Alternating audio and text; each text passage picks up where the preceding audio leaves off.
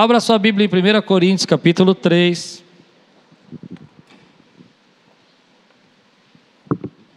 1 Coríntios, capítulo 3. Estou numa missão de ajudar a restaurar colunas. É o que Deus tem colocado no meu coração. Estou tentando fortalecer colunas na igreja. Levante bem alto sua Bíblia, diga comigo: essa é minha Bíblia. Eu sou o que ela diz que eu sou. Eu tenho o que ela diz que eu tenho.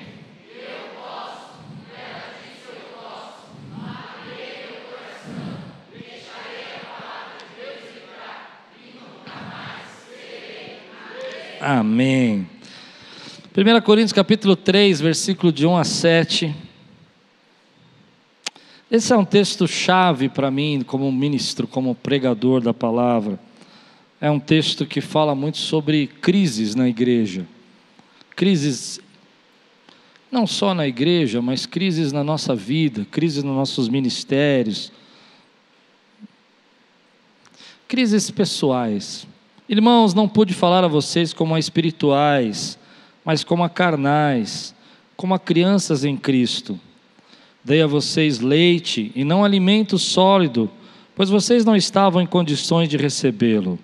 De fato, vocês ainda não estão em condições, porque ainda são carnais. Porque, visto que há inveja e divisão entre vocês, não estão sendo carnais e agindo como mundanos? Pois quando alguém diz, eu sou de Paulo, e outro, eu sou de Apolo, não estão sendo mundanos? Afinal de contas, quem é Apolo? Quem é Paulo? Apenas servos por meio dos quais vocês vieram a crer, conforme o ministério que o Senhor atribuiu a cada um. Eu plantei, Apolo regou, mas Deus é quem faz crescer. Perdão, mas Deus é quem fez crescer de modo que nem o que planta, nem o que rega são alguma coisa, mas unicamente Deus que efetua o crescimento. Do modo que nem o que planta, nem o que rega são alguma coisa, mas unicamente Deus que efetua o crescimento. Vamos orar. Senhor, fala conosco. Venha o teu Espírito falar agora poderosamente venha trazer clareza, visão, venha trazer paz ao nosso coração, em nome de Jesus. Amém. Uma vez eu estava com os amigos pastores almoçando e começamos a falar das lutas do ministério. Você já viu essa conversa de pastor? Quando o pastor já teve essa oportunidade de pastores estarem conversando e um começar a falar de uma crise, outro falar de um problema, de umas dificuldades. E muitas das dificuldades que nós tratávamos ali naquele dia estão relacionadas nesse texto. Muitos problemas estão relacionados nesse texto. Dificuldades que a gente enfrenta na nossa caminhada quando nós aceitamos a servir, servir ao Senhor, aceitamos estarmos na casa dele. Dificuldades que a gente enfrenta como cristãos. Nessa sociedade que a gente vive, por que algumas coisas acontecem, outras coisas não acontecem? E eu me lembro que, ouvindo aquelas situações todas, eu comecei a colocar as minhas crises na mesa. Crises como por que algumas coisas crescem em alguns ministérios, algumas pessoas prosperam e outras não. Porque a gente faz, faz, faz e parece que não tem resultado. Crises, eu não sei se você já teve essa crise alguma vez na sua vida, mas por que, que algumas pessoas a gente ensina, fala e elas parecem bebês reclamando e chorando e cobrando o tempo todo? Por que, que a gente tem no ministério comparações, né? pessoas que te comparam e falam: eu gosto mais desse, eu não gosto do outro, eu quero o pastor Klaus, eu não quero o pastor Daniel, eu quero o pastor Daniel, não quero o pastor Anderson, eu quero o pastor Anderson, não quero o pastor uh, Joel, eu não sei. E naquele momento que eu comecei a falar sobre isso, um amigo querido parou e falou assim: Klaus, lá vem você com as suas crises. Eu achei fantástico aquilo, porque eu nunca tinha percebido que nós somos seres humanos que carregamos essas crises dentro de nós.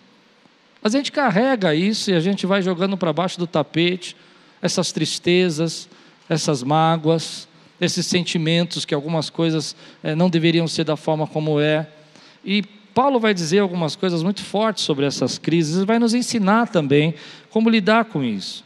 A primeira lição que a gente tira do texto, eu não sei quantas crises eu vou ministrar, eu acho que se eu ministrar todas que o texto fala, vai demorar umas duas horas de pregação. Então eu vou tentar é, ir falando aquilo que Deus tem tocado no meu coração. A primeira delas é que logo no primeiro versículo, e eu acho que esse texto é fantástico para isso, ele diz: Irmãos, não pude falar a vocês como a espirituais mas como a carnais, como as crianças. Então, antes da gente entrar nisso, parece que Paulo está sendo muito duro ele está dizendo: olha, ah, vocês são carnais. Nós usamos isso para acusar as pessoas hoje. Nós dizemos assim: olha, você está fazendo porque você está na carne, irmão. Você está na carne.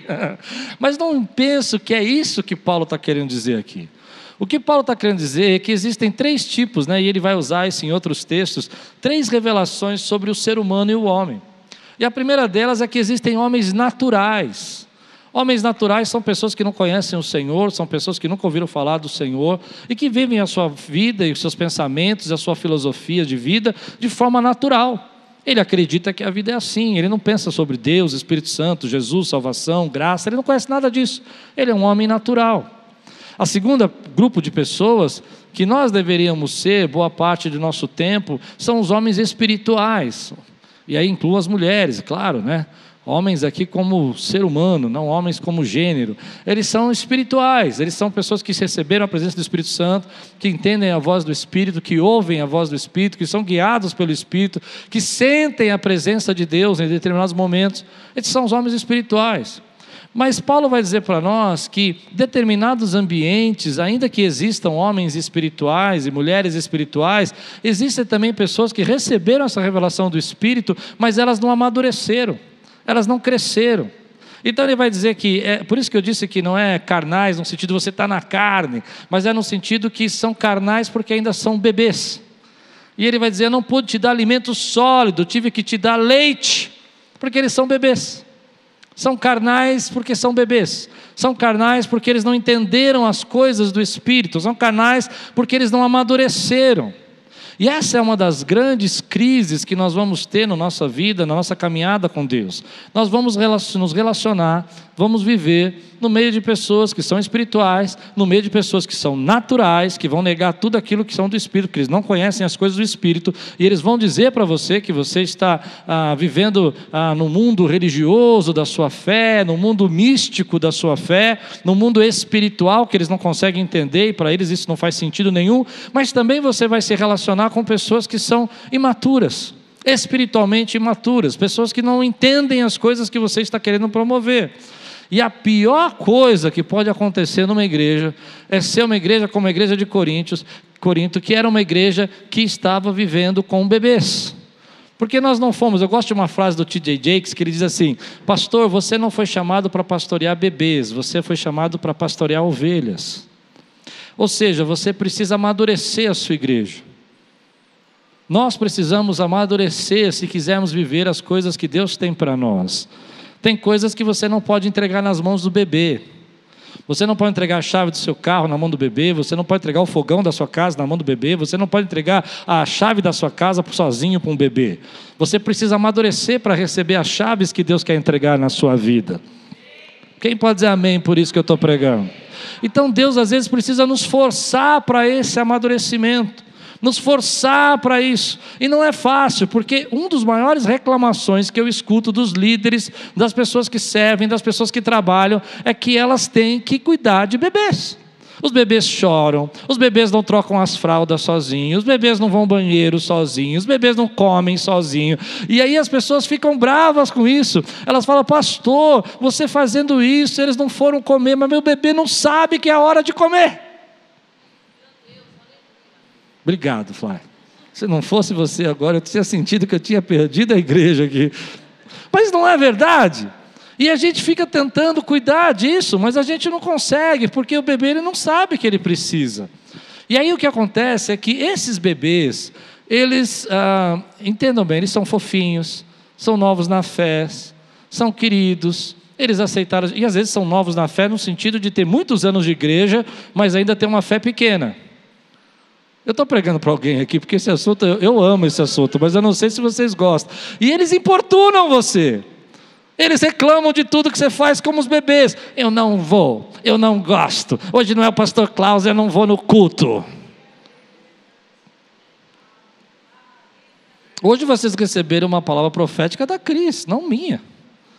Quem estava ligado, recebeu. Não é? Mas os bebês falam, eu não gostei, porque a Cris falou daquilo, eu fiquei com medo. Aí vem o pastor Klaus e troca as fraldas e fala: Não fique com medo, você está perto das suas bênçãos. Ei, eu estou demais hoje, vai. Não é?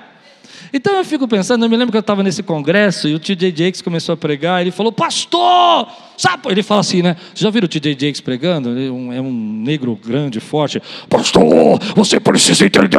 Eu falei, é o meu próprio trovão falando, né? Que você está pastoreando bebês. E aí eu tive uma chave no meu coração. Nós precisamos provocar amadurecimento na vida da igreja. A mesma coisa eu podia dizer para o seu casamento. Quando o casamento não amadurece, quando um dos, dos, dos parceiros não quer amadurecer, o que acontece? Um é sobrecarregado, um sofre, não tem desenvolvimento no relacionamento. A mesma coisa a gente vive às vezes dentro das nossas profissões, porque você fica treinando pessoas que não querem aprender. Já, já viveu isso uma vez na sua vida? Você tem uma pessoa que você coloca no seu trabalho para te ajudar e o tempo todo você está explicando, explicando. Pega isso para mim. Como é que eu faço isso? Você já explicou. Só que no trabalho, né, você é uma boa pessoa, você é um cristão fervoroso, você ora por ela, você ajuda, você ensina, e na terceira vez você faz o quê? Fora, Deus te abençoe, vai na paz, tem um cargo novo para você, que uma grande empresa te contrata. Na igreja o que a gente faz? A gente cuida do bebê 10 anos. E quando um bebê fica muito tempo bebê, ele fica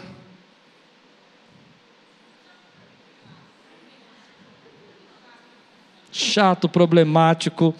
É, eu, eu ia falar uma palavra, mas eu não posso falar por causa do YouTube. Eu vou mudar essa palavra. Ele fica a, anormal. Ele não tem, ele não está dentro. Porque tudo cresce, irmão, tudo evolui, tudo precisa desenvolver a sua sabedoria. Não é verdade? E chega uma hora que já não é normal aquilo que você está fazendo. Aquelas pessoas sempre pedindo as coisas, sempre ajudando. Mas o que eu quero falar, lembra que eu falei que eu ia fortalecer colunas? Amém? Eu não estou falando agora, você entendeu o que é o bebê. E você entendeu que Paulo está pregando aqui para bebês. Mas o que você não entendeu é que esses bebês dominam às vezes o seu ministério e roubam os planos que Deus tem para a sua vida.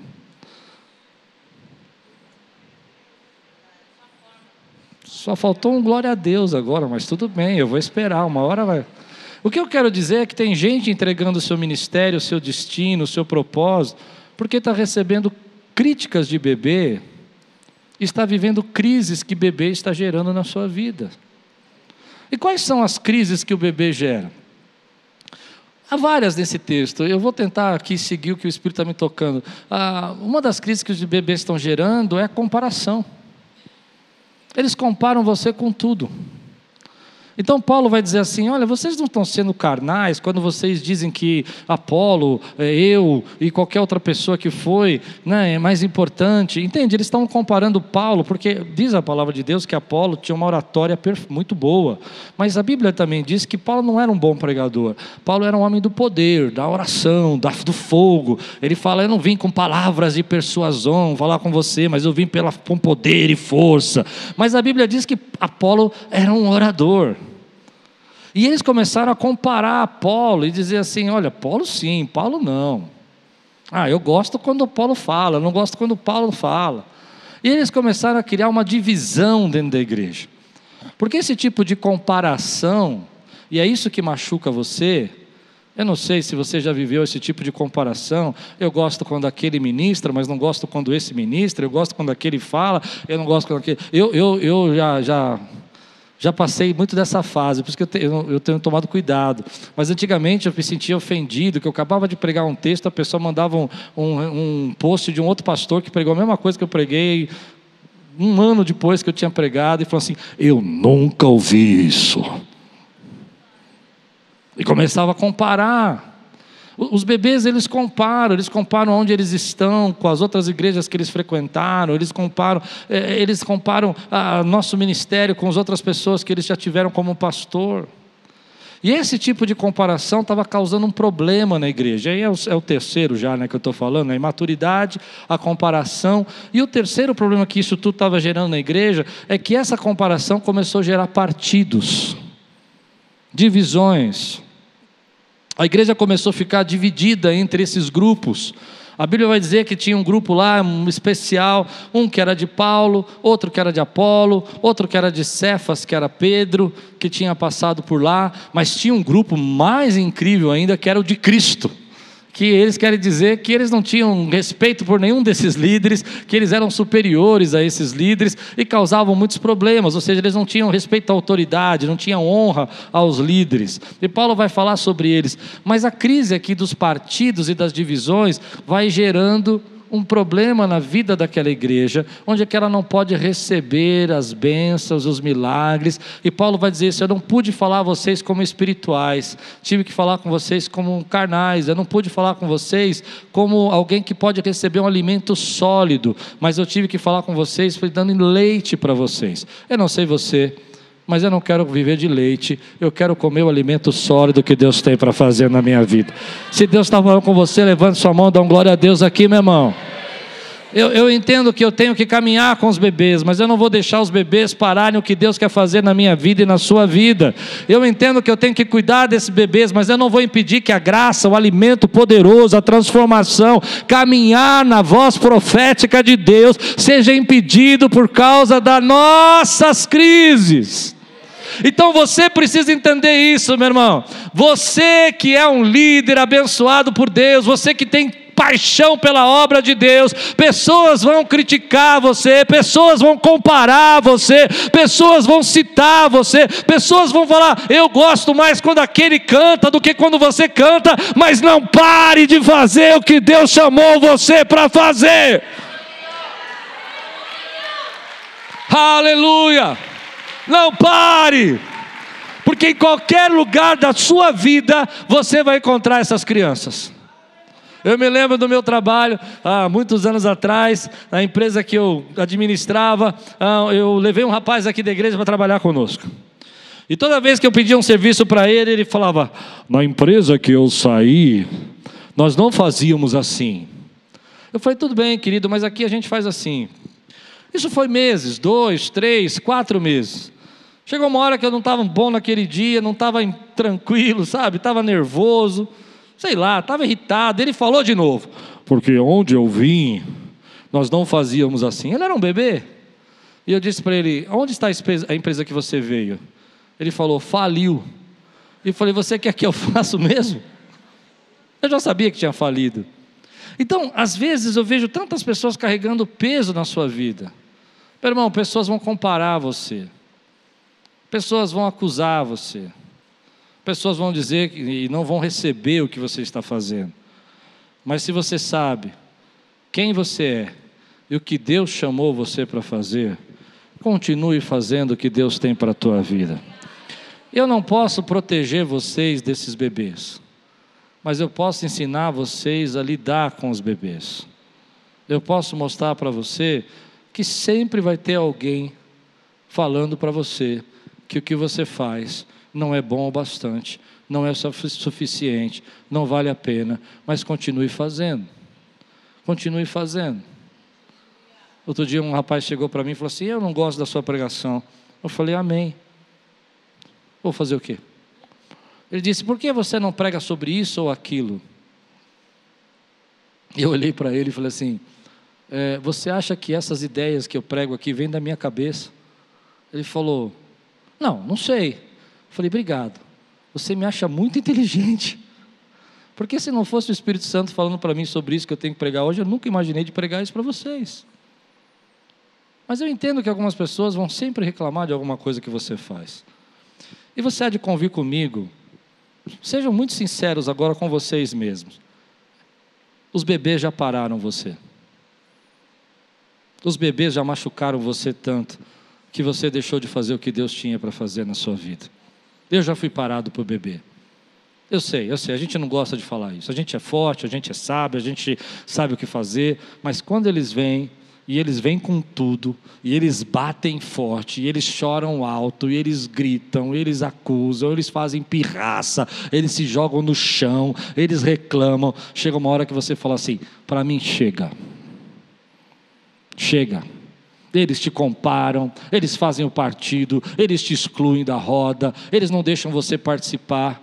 Mas eu vou dizer para você: o que Deus tem com você é que Deus chamou você para amadurecer as pessoas que estão ao seu redor e fazê-las crescerem. Porque você não foi chamado para cuidar de bebês, você foi chamado para cuidar de ovelhas. Quantos recebem essa palavra aqui? Mas aí tem a segunda crise, que eu acho que essa é mais legal que a primeira. Eu queria falar mais da primeira. A primeira é isso: comparações, carnalidade, é, divisões, partidos, líderes que não respeitam você, falta de honra. Há tanta coisa que envolve essa primeira crise. Gente que não te honra, gente que não te reconhece. Mas o que eu aprendo com Paulo é que isso vai fazer parte. Eu não posso deixar. Você já teve um filho na sua casa? Eu quero mudar de assunto, mas Deus está me tocando de continuar um pouquinho. Você já teve um filho na sua casa que fez pirraça para você? Que você foi ensinar e falou assim: eu não, talvez eu não tenha dito dessa maneira, né? Mas, ai, eu te odeio, mas eu não, não sei, você, você não é, não gosto de você, eu não quero ficar com você. Teu filho já fez alguma vez? Você não joga teu filho fora. Mas também você não fala assim: nunca mais vou ser seu pai a partir de agora não vou te dar mais a sua mamadeira. Por que, que você não faz? Porque você sabe quem você é. Você sabe que você é o pai, você sabe que você é a mãe, que Deus te colocou ali como autoridade. Então você fica magoado. Escuta o que eu vou dizer agora. Está tão magoado porque o bebê fez bencinho. Eu sei, gente, machuca mesmo. Estou sendo sincero, eu já fui machucado. Mas um dia eu aprendi: bebês fazem pirraça. Mas se você sabe a autoridade que Deus te deu, o ministério que Ele te deu, dê lugar para Deus usar você. E eles vão fazer pirraça. Não é todos que fazem pirraça, não. É um, você pode perceber que se você tem um ministério de 30, 40, 100 pessoas que você ministra, vão ter três, quatro bebês que vão te roubar toda a sua energia, tirar toda a tua força, não é? Não são os 90. Graças a Deus, porque se acontecer como a igreja de Corinto, que 90 bebês, sei lá quantos tinham na igreja, todos eram carnais, misericórdia, né? Olha o desafio do apóstolo Paulo, ele está dizendo: não posso falar vocês como espirituais, vocês são carnais. Ele fala: vocês são mundanos. E aí você vem reclamar da Quírios, irmão? Dá glória a Deus, nós estamos numa fase boa, Deus é fiel. Não é? Mas você vai perceber que tem gente que, por causa da pirraça dos bebês, deixou de fazer o que Deus mandou fazer. Eu conheço várias pessoas com ministérios lindos que disseram: chega, para mim basta, eu não aguento mais, igreja não dá, gente não dá. Mas você tem esses bebês no seu trabalho também, você tem esses bebês na sua família também. Não tem um lugar que você não tenha esses bebês. Gente no seu trabalho que não quer desenvolver, não quer crescer, e você sabe que você não pode mandá-los embora agora, você precisa, ele está lá, e você precisa cuidar e, e não tem o que fazer. Mas eu creio na graça do Senhor, que faz com que a igreja amadureça, pela ação do Espírito Santo. Deus está amadurecendo a nossa liderança. Agora eu vou contar um segredo só para vocês que estão aqui e mais todos os 30 mil que vão ver essa pregação semana que vem. Escute o que eu vou dizer para você. Por que, que eu faço podcast? Porque eu quero amadurecer você. Entende isso? Por quê? Porque quando você escuta pastores diferentes falar, visões diferentes, batendo com a nossa visão, nós estamos provocando amadurecimento. Mas sabe o que eu fico triste? Bebê não sabe procurar podcast.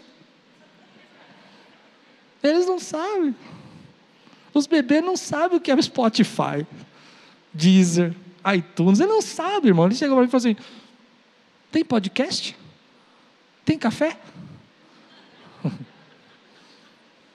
Deus é poderoso Então não desanima, meu irmão. Entenda que você vai viver acima de tudo isso. Mas a segunda crise eu acho muito legal, e essa eu já sofri muito com ela, já apanhei demais. Versículos 5 e 6, você também, eu acho. Vamos ver aqui quem já apanhou com essa crise. Quem é Paulo? Quem é Apolo? Servos por meio de quem creste, isso conforme o Senhor concedeu a cada um. Eu plantei, Apolo regou, mas o crescimento veio de Deus. Quem aqui já passou pela crise do crescimento? Porque eu faço, faço, não acontece. Por que, que aquela pessoa fala uma palavra e todo mundo, uau, sensacional? E você prega, ensina, busca, dá aula, trabalha, isso em todas as áreas, em todas as áreas. No trabalho, você pega lá um camarada, ele faz um vídeo lá e viraliza, um negócio tremendo no trabalho, está ensinando a fazer bolo, um bolo que a sua avó fazia, sua tia fazia, seu irmão fazia, você faz, mas ele faz o bolo e todo mundo fala: "Que bolo!" Não é assim? E a gente carrega esse peso na nossa vida. Dentro da igreja, a gente tem essa crise dentro de nós. A gente tem essa crise dentro da igreja porque a gente fala: olha, eu fiz esse trabalho e só 10 pessoas vieram, 15 pessoas participaram. Nós temos a escola bíblica e só tem lá 20 pessoas. Agora tem mais para do online, né? Mas só 20 pessoas vêm na escola bíblica. Olha, nós começamos a campanha. Graças a Deus essa campanha estava lotada. Mas quantas vezes já fiz campanha aqui que não estava lotada? E você começa a ficar triste. E você começa a achar que o problema é você. Que você tem alguma coisa errada em você. Porque você está desprezando aquilo que a Bíblia diz. Você planta, outro rega, essa é a sua parte, mas o crescimento, quem pode dar é Deus. Porque o crescimento é sobrenatural. Então nós vamos evangelizar duas mil pessoas esse ano e nós vamos plantar e nós vamos pôr semente no, no solo, nós vamos regar. Mas você está preocupado, pastor? Eu preguei e ninguém veio para a igreja. Quem dá o crescimento é Deus.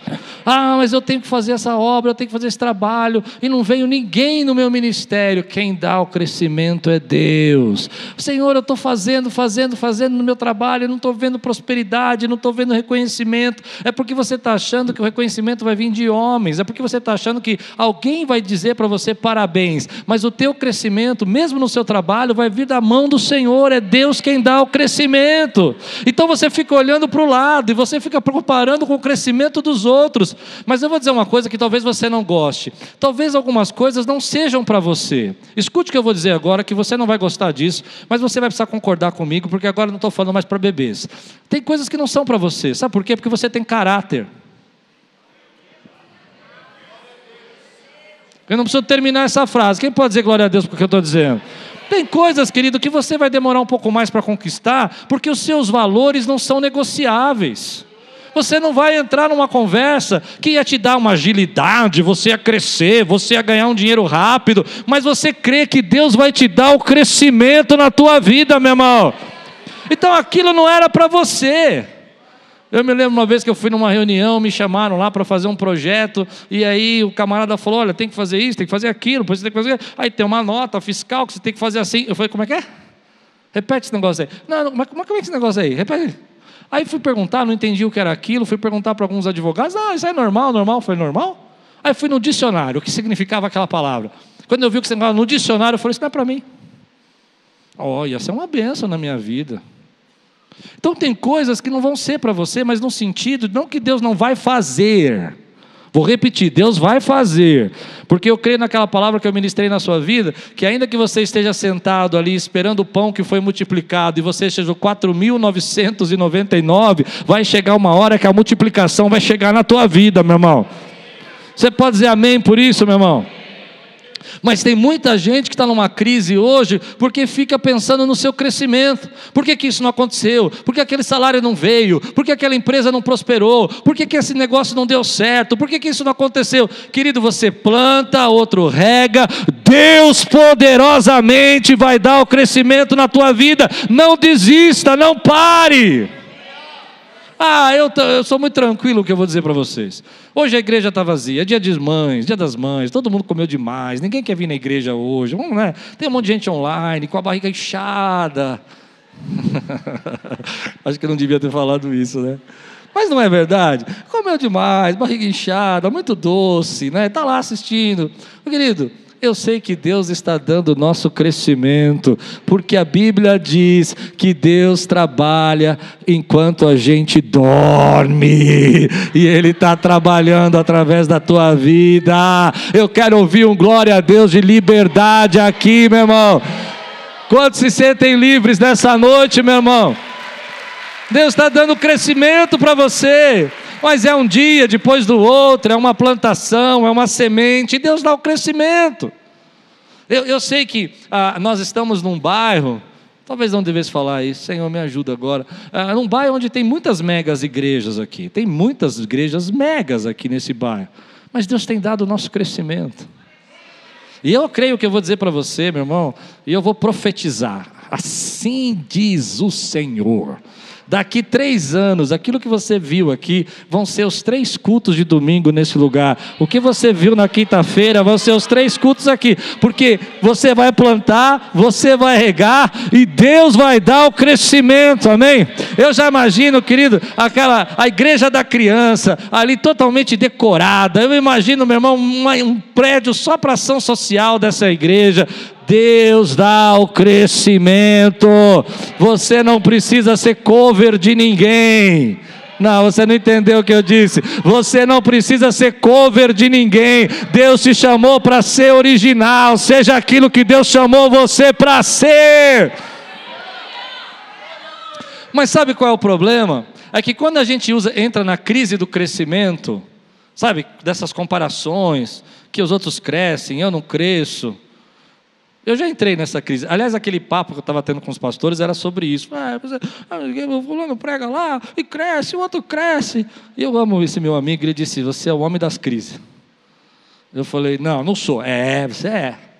Sabe por quê? Porque a gente fica assim. Mas quando você fica assim, qual é o perigo? Você está parando o que Deus está fazendo na tua vida. E sabe como uma semente que você põe embaixo do solo, Outro dia, eu estou numa fase agora, eu já tive uma fase de madeira no final do ano passado, agora estou numa fase de planta. Eu sou assim, mas eu sou assim. Entrei numa fase de plantas, plantar, samambaias. Qualquer dia eu vou postar meu jardim para vocês. Estou numa fase de jardim. E aí eu vi um negócio super legal, Alex. Eu vi um pessoal no YouTube plantando tâmara. E eles estavam explicando como é que planta tâmara. Escuta, eles, você gosta de tâmara? Eu amo tâmara. Eu falei, que da hora, eu vou ter um pezinho de tâmara em casa. Olha a minha ideia. Aí ele pegava a tâmara, pegava o caroço, deixava secando. Aí pegaram, eu tenho babosa em casa, pegaram o caule da babosa e plantaram dentro do, pegaram o, o, a semente e puseram dentro do caule da babosa. falei, opa, já dá para fazer. Aí puseram dentro de um vasinho. Eu falei, da hora, vou ter tâmara em casa. Eu tenho vasinho, eu tenho terra, eu tenho a tâmara e eu tenho a babosa. Vai dar tudo certo. Aí ele falou, aí você espera um ano.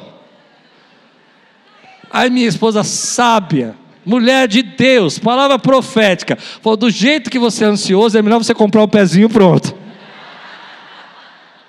Na hora eu falei: é de Deus, porque eu não vou aguentar esperar esse pezinho brotar. Quando der um ano e um dia, se ele não aparecer, eu vou falar: Senhor, por que, que o Senhor me deixou? Quem entendeu minha metáfora aqui? Então aí no processo a gente desiste e quer um pezinho pronto. Eu falei: você pode achar um para mim onde vende? Eu fiquei imaginando o pezinho pronto.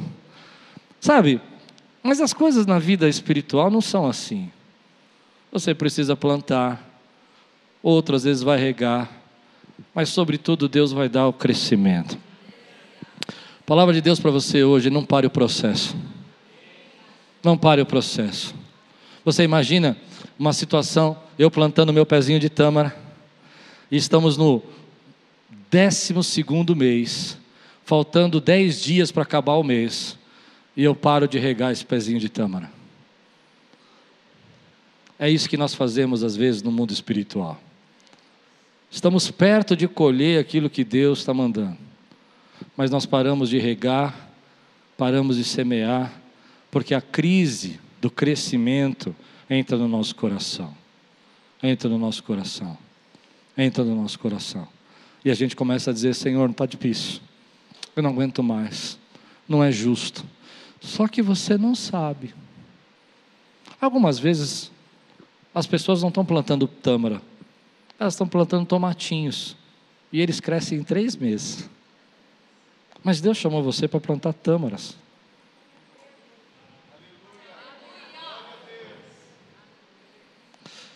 E algumas vezes, querido, você não sabe.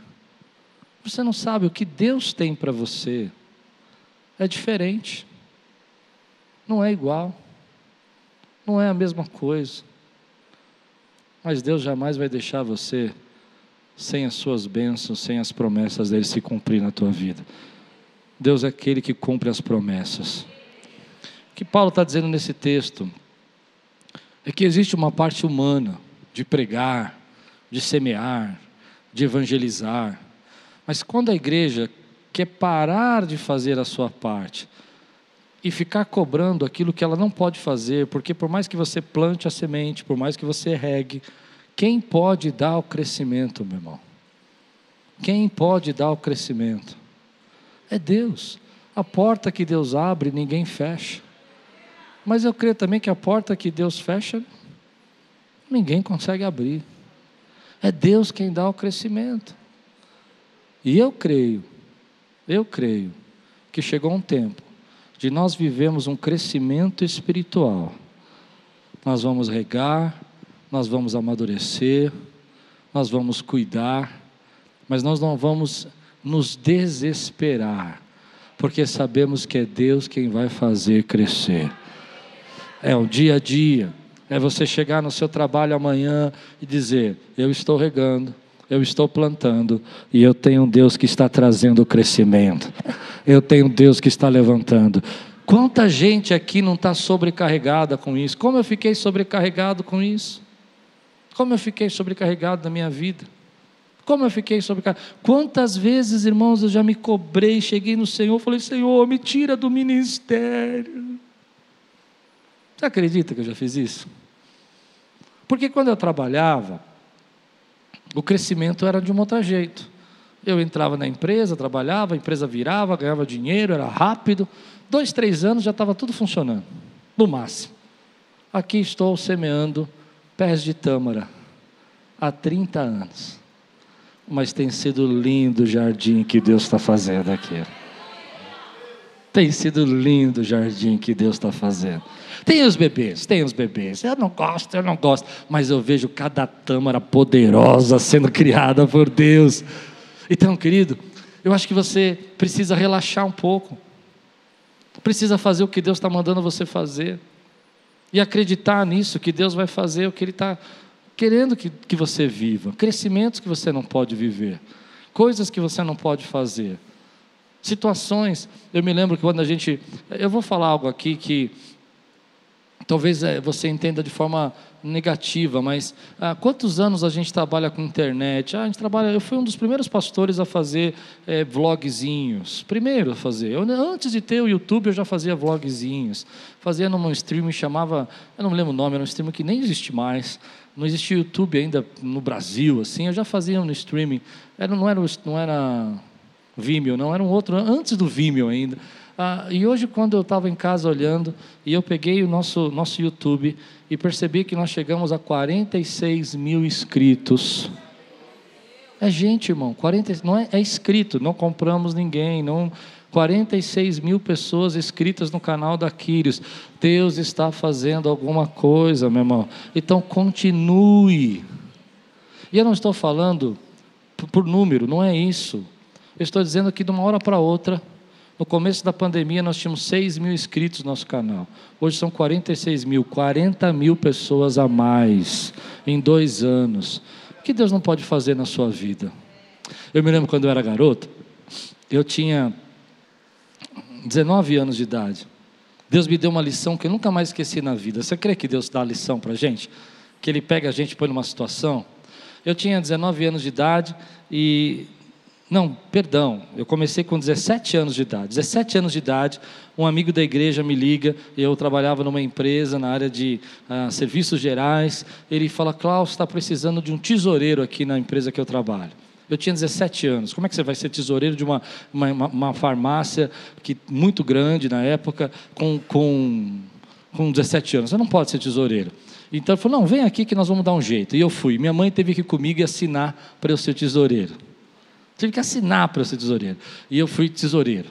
Que na verdade quem era tesoureiro então era minha mãe, né? Porque ela que era responsável legal se acontecesse alguma coisa. E em dois anos, em dois anos, eu fui crescendo naquela empresa. E quando eu cheguei com 19 anos, eu já era o gerente de vendas da empresa. Tinha um departamento com mais de 20 funcionários. Interessante é, que Deus queria só me ensinar uma coisa. E foi isso que eu aprendi naquele tempo. Quando eu quero que você cresça, quando eu quero dar o crescimento, a sua idade não impede, o tempo não impede, a dificuldade não impede, eu vou dar o crescimento que você não pode imaginar. Foi muito interessante esse momento. Eu nunca vivi um, uma aceleração tão grande. Deus tem crescimento para você. Agora, quando você fica preocupado com o crescimento, e tem gente que está preocupado com o crescimento agora, eu não sei se você vai concordar com isso, mas parece que demora mais. Você fica olhando para o vasinho, esperando parecer um brotinho. E todo dia que você olha para o vasinho, o brotinho não aparece. E aí, sabe o que? Você já plantou feijãozinho? Meus feijãozinhos na escola nunca nasciam. Eu vou explicar por quê. Porque eu sou ansioso. Eu plantava o feijãozinho, não começava a nascer, eu queria dar uma força para ele e abria um pouquinho para ver se nascia rápido. E eu matava todos os feijãozinhos. Tem gente que está matando o crescimento por causa da sua ansiedade. Continue fazendo o que Deus mandou você fazer. Paulo pregou, Paulo semeou, Apolo regou. Vamos dizer juntos? Mas Deus dá o crescimento. Quantos aqui já tiveram crise desse crescimento? Aqui, levante a mão, quero ver. Então diga comigo, Senhor, hoje eu estou aprendendo uma lição é o Senhor quem vai fazer. O crescimento é sobrenatural. Regar e plantar é natural. Glória a Deus. Aleluia. A terceira crise dessa igreja, a que leva a igreja a viver um, um, uma tristeza, uma angústia, é que por trás desses partidos, dessa infantilidade, dessa crise do crescimento, de acharem que foi Paulo que fez crescer, que é Apolo que faz crescer, que tem pessoas aí que têm o toque para o crescimento e outras não, essa crise levou à perda da unidade. A igreja não estava unida. Aliás, a carta de Corinto é uma carta para a igreja que está desunida, ela está fracionada em partidos, ela está quebrada. E essa é uma lição. O pastor Anésio, no, no, podcast, falou uma coisa que eu gosto, ele sempre fala isso para nós: água fora do barco não afunda o navio, mas água dentro do barco afunda o navio. Ou seja, você pode estar no mar de críticas, você pode estar no mar de acusações externas, você pode estar no mar de lutas externas. Isso não afunda a tua família, nem afunda o teu barco, nem afunda a tua empresa, nem afunda o teu negócio e nem afunda a igreja. Mas quando a água começa a entrar dentro do barco, a unidade é quebrada, as maledicências, as fofocas, as divisões, os partidos que causam divisão dentro do barco, isso afunda o barco. Essa é uma lição interessante. As pessoas podem criticar a gente fora daqui o quanto quiserem. Não vai acontecer nada com a gente enquanto isso não afetar você aqui dentro. Mas quando as pessoas começam a falar coisas lá fora, elas querem que isso entre na sua mente. Por isso, quando Jesus está orando por nós, nos últimos orações de Jesus, lá em João 16, ele vai dizer: Pai, peço que eles sejam um. Porque a unidade é importante.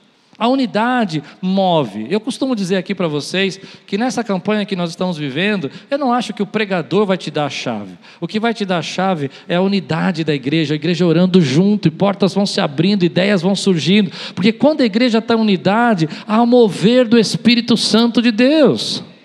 Então nós não percebemos que às vezes a nossa família não prospera, não cresce, você não consegue comprar sua casa, você não consegue mudar o seu trabalho, porque vocês estão vivendo em desunião. Ah, eu sei. Será que é possível uma pessoa ser casada e estar desunida com seu marido? Eu acho que é. Eu me lembro uma vez que nós fomos, uh, eu e minha esposa queríamos comprar uma casa, muitos anos atrás, e a gente não conseguia comprar a casa porque a gente não tinha uma unidade nisso. Então eu falava que eu queria uma casa assim, ela falava que queria uma casa assada, ela falava assim, tinha que ter isso, tinha que ter aquilo. Tinha que... Ah, um dia eu resolvi, e a Lupe sentou comigo, e ela, ela sentou e disse assim: vamos resolver. Eu não sei se fui eu, se foi ela que decidiu, mas acho que foi ela. Vamos resolver. Como vai ser essa casa? Eu falei, eu não abro mão do meu escritório, que eu tenho que fazer sermão. Falou, então tem que ter pelo menos quatro quartos. Eu falei, mas muito caro, Lu, você está maluca? Onde eu vou comprar uma casa de quatro quartos? Mas quando você começa a viver a unidade do Espírito, quando você entra nessa unidade, é aí que os milagres acontecem. Por isso eu acredito que muitas vezes o inimigo quer separar você. Quer separar você como casal, quer separar você com seus filhos, porque há uma bênção, há um fluir de bênção. Como eu tenho falado aqui na última pregação, a honra gera o um milagre. A unidade faz com que a, a, força do Espírito Santo aconteça na vida. E tem muita gente que não percebe isso. Então eles estão sempre desunidos. Eles estão sempre querendo criar partidos. Eles estão sempre fazendo comparações. Eles estão sempre dando respostas carnais. E o problema de tudo isso é que eles estão quebrando a unidade. A questão, às vezes, não é, é quando você, por exemplo, ah, não está participando de alguma coisa, não quer dizer que você está desunido. Quando você não pode vir na campanha, não quer dizer que você é desunido da igreja. Não entenda isso dessa forma, não é isso que eu estou dizendo. A unidade é quando você está no mesmo espírito, quando você está no mesmo propósito. Tem gente que não vai poder vir quinta-feira, infelizmente, estuda, faz faculdade, mas eu sei que estão unidos com a gente em espírito. E tem gente que vai estar aqui quinta-feira, não gostei desse pregador, não. Podia ser o Klaus. Eu sei que você me ama. Mas você tem que estar em unidade. E aí que é um problema, porque como é que a gente gera unidade? Eu vou dizer para você: unidade não se gera falando, não se gera dando bronca, não se gera. Sabe o que gera unidade? É o Espírito Santo de Deus. Ah, o Espírito Santo que habita dentro de você, habita dentro de mim, ele é o nosso conselheiro. Ele está aqui para nos aconselhar. E ele está gerando unidade aqui nessa igreja, para que os milagres possam acontecer. Por exemplo, eu me lembro uma vez aqui na igreja que as pessoas não prosperavam. Hoje, hoje nós somos uma igreja que eu acredito ser muito próspera, mas a gente não prosperava. E eu fiz um culto ali, num dia, uma, uma revelação do Espírito Santo, uma ideia que eu nunca tinha tido. E eu, e eu disse, eram poucas pessoas no culto de quinta-feira, e nós sentamos aqui e, e, e, peguei as pessoas, não era nesse prédio, era muitos anos atrás, era uma igreja bem menor, e nós sentamos e eu falei, eu quero dizer para você o que, que você gostaria de viver. E aí eu chamei alguns irmãos, e ele, um dos irmãos chegou e falou assim: Eu quero comprar um carro tal. Eu falei, não, carro, quero comprar um carro. Eu falei, que carro? Fala marca. Ele falou uma marca, um carro chique, importada. E eu disse, ah, que mais? Ele tem que ter o que no carro? E ele começou a falar tudo aquilo. Parecia uma bobagem. E aí, quando eles terminavam de falar, a igreja tinha que responder assim: Quando isso acontecer, eu me alegrarei. Aí veio um outro irmão que não tinha uma casa, ele falou: Eu quero comprar uma casa. Eu falei: Descreve essa casa para nós. E ele disse: Olha, eu quero ter ah, uma casa que seja assim, com três quartos, eu quero que tenha um jardinzinho. Ele começou a falar, e aí, quando ele terminou de falar, o que a igreja disse? Quando isso acontecer, levante sua mão e diga: Quando isso acontecer.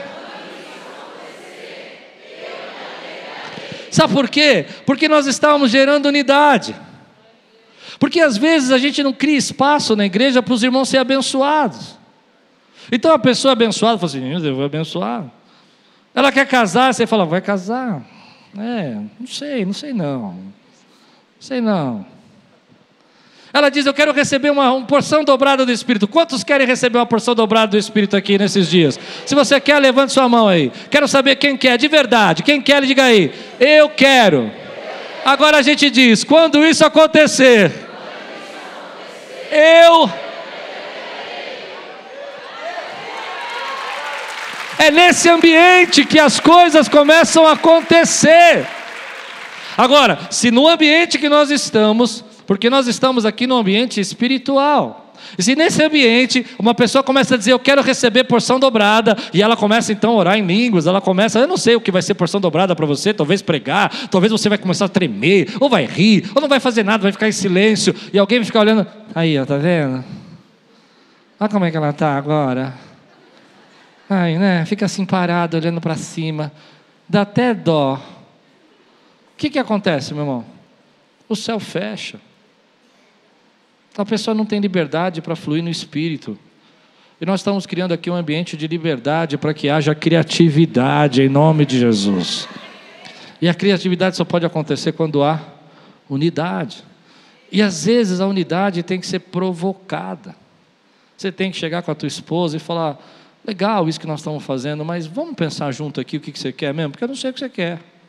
E eu vou dizer para vocês: mulheres, é difícil saber o que vocês querem. Não, não é uma crítica, mas é difícil. Às vezes vocês falam assim: eu quero almoçar, mas podia ser um lanche. Mas quem sabe a gente podia ficar em casa. E a gente, marido, está bugado. A gente não sabe se é para comprar um hambúrguer para levar para casa ou se é para levar para almoçar fora. Já ficou bugado assim alguém? Os homens aqui me ajudem a pregar, irmãos. Quem já ficou assim? Eu já fiquei bugado. Outro dia eu falei para minha esposa assim: é, vamos tentar entender isso. O que nós estamos pensando em fazer? E aí ela disse para mim: Eu já falei. Eu falei: é, Tudo bem, mas eu não entendi nada. Se não há unidade, as coisas não acontecem.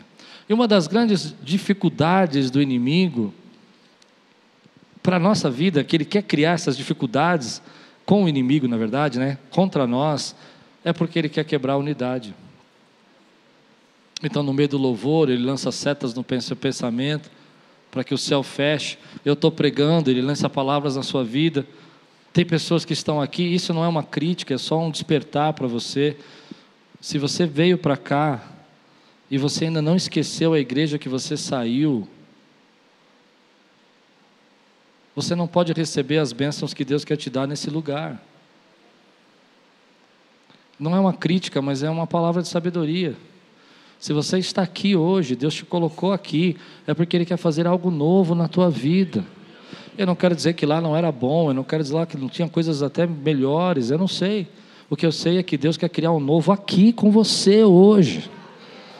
Então, às vezes eu vejo pessoas eh, falando, não, porque na igreja que eu vim era assim, era assim. Eu entendo isso, mas a gente não é um cover da igreja que você veio. Deus tem algo para fazer aqui nesse lugar. E Ele trouxe você para nos ajudar a construir o novo que Ele quer fazer nesse lugar. Você crê nisso? E eu sei que Deus tem nos dado graça nesse tempo. Provocar unidade é o espírito, é no meio da oração, é caminhar junto, é a gente estar tá junto, é a gente estar, tá, ah, sabe, buscando a presença do Senhor, a gente está adorando, a gente está no louvor, a gente está dando força quando as coisas não saem como a gente espera. Mas eu sei que Deus está servindo uma grande multiplicação de pães nesse tempo. Eu não sei se eu sou o número 3 mil ou 4 mil, mas vai chegar uma hora que os meus pães e os meus peixes vão chegar na minha mão, porque ninguém vai deixar de ser servido dessa mesa, ninguém vai deixar de comer dessa multiplicação. Você recebe essa palavra hoje na sua vida, querido? Então, deixa eu tratar as colunas agora. Você entendeu o texto, você entendeu o problema, e eu quero terminar assim. Qual é o impacto disso nos líderes? Como que os líderes reagem a isso? Como que os líderes sofrem com isso? Eu vou dizer, tem muita gente que está cansada. Tem muita gente que está entregando os seus talentos. Tem muita gente que não acredita mais no seu ministério porque não teve o crescimento. Eu me lembro de muitas vezes, muitas vezes, pregar para três, cinco, duas pessoas. Eu vou regar, eu vou plantar, e Deus vai dar o crescimento. Eu vou entregar o maná de hoje. E o maná de hoje é isso. Querido, deixe suas crises. Deus está trabalhando na tua vida. Continue acreditando no que Deus chamou você para fazer. E se eu não entregar o maná de hoje, não tem o maná de amanhã. Você não pode viver do maná de amanhã, você tem que viver do maná de hoje. Então, tem tanta gente hoje sobrecarregada, ferida na igreja, machucada, vivendo um momento na sua vida dizendo assim: Senhor, sabe, ah, parece que não adianta te servir, não adianta te buscar, não adianta orar. E o inimigo usa tudo isso para nos separar para nos dividir. Mas hoje o Espírito Santo vem aqui nesse lugar e restaura essas colunas em nome de Jesus. E diz para você: olha, pare de se comparar com os outros, pare de se cobrar tanto, semeia onde eu te plantei, floresça onde eu plantei você, cresça onde eu plantei você, porque eu sou o Deus que dá o crescimento. Fuja de toda essa desunião, dessa perda de unidade, porque aquilo que Deus tem para fazer no nosso meio vai acontecer aqui. As bênçãos, as prosperidades, o crescimento que nós precisamos já estão nesse lugar, meu irmão. Mas tem gente que não pode receber a bênção daqui porque está preso lá fora, está preso no passado, está preso nas comparações, está preso nas criancices que você já devia ter crescido. Está preso porque você entra na igreja e uma pessoa não te cumprimenta e você fala, ai, estou machucado porque eu entrei lá, a irmã não olhou na minha cara. Eu outro dia me falaram isso. Eu fui cumprimentar uma irmã, ela virou o rosto. Eu falei, ela estava com dor de barriga. Pronto. E não pode ser? Pode ser. É. E a gente está tão preocupado com isso, está tão magoado, que está impedindo Deus de gerar aquilo que Ele quer gerar nesse momento. Mas eu vou falar, você não é mais criança. Aleluia! Você já não fica mais abalado com as coisas que as pessoas dizem, com as pessoas que não te cumprimentam, porque você sabe quem você é. Você não fica mais preso a nada disso. Você nem precisa ficar com gente que diz que não gosta de você, com pessoas que falam que não gostam do que você fala, com gente que reclama do jeito que você é, com gente que fica postando, não, porque o fulano, aquele pastor sim, aquele prega. Amém, meu irmão. Deus me chamou para pregar para esse povo que está aqui, ó. E glória a Deus pelo povo que está aqui. Aleluia! Oh, glória! Posso ouvir um glória a Deus aqui na igreja hoje, meu irmão? Então assuma a sua identidade. Paulo vai dizer no texto, né, ele vai dizer assim: quem é Paulo? Quem é Paulo? Quem é Paulo? Quem é Apolo? Quem é Paulo? Quem é Apolo? Quem é Paulo? Quem são essas pessoas? Não são nada. Tudo é do Senhor, tudo é Deus quem está criando, tudo é Deus quem está fazendo, tudo é Deus quem está gerando.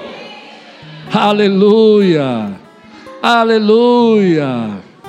Então, quando você entende que você não é mais criança, que você não precisa ficar sendo levado a isso, que você deseja alimento sólido, que você quer viver aquilo que Deus tem para a tua vida hoje. Eu vejo pessoas aqui com as mãos levantadas e Deus derramando graça e bênção sobre a sua vida, meu irmão. Eu vejo pessoas levantando as mãos e Deus derramando unção, sabe, uma cachoeira de renovo na tua vida, uma unção de renovo na tua vida, meu irmão.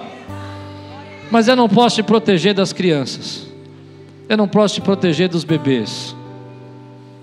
Eu não posso te proteger das pessoas que vão comparar você, que vão criticar, que vão olhar para você e dizer assim: olha, isso que você está fazendo não é bom o suficiente. Eu não posso te proteger deles. O que eu posso é te treinar.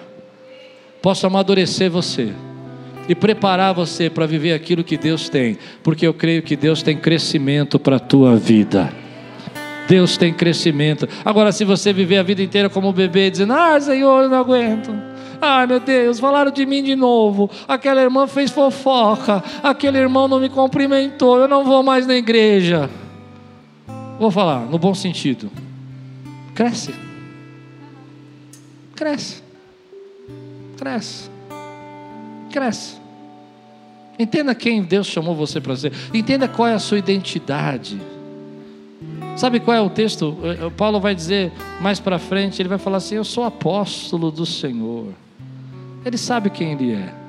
Você sabe quem você é. Você é um servo, é um ministro, é uma serva, é um homem que Deus levantou para falar do amor dele, é uma pessoa que Deus levantou. É claro que nós temos que respeitar, a gente tem que ouvir os outros, tem que entender as críticas, tem que ser é, humilde para receber também as críticas. Não é isso que eu estou pregando, você entende isso. Tem gente que vai falar algumas coisas que são importantes para nós ouvirmos.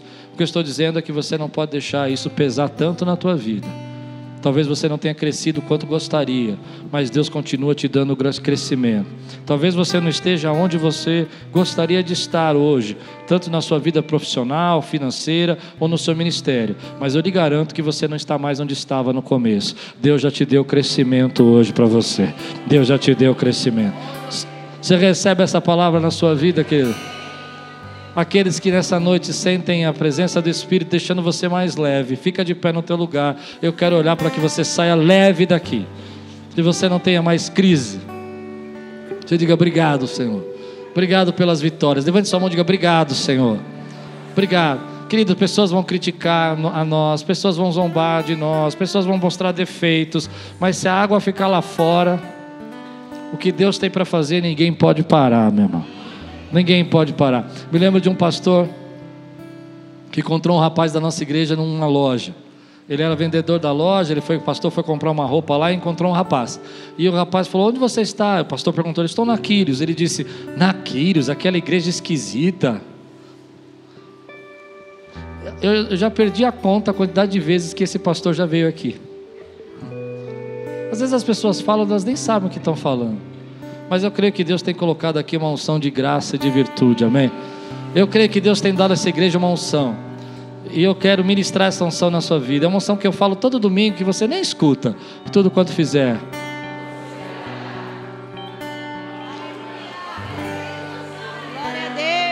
Você entende? Isso é unidade, isso é unidade. Tudo quanto fizer.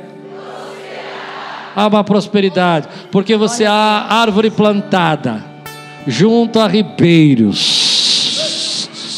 Que dá o seu fruto no tempo certo. No tempo certo. Cujas folhas não murcham. E tudo quanto faz prospera. Aleluia.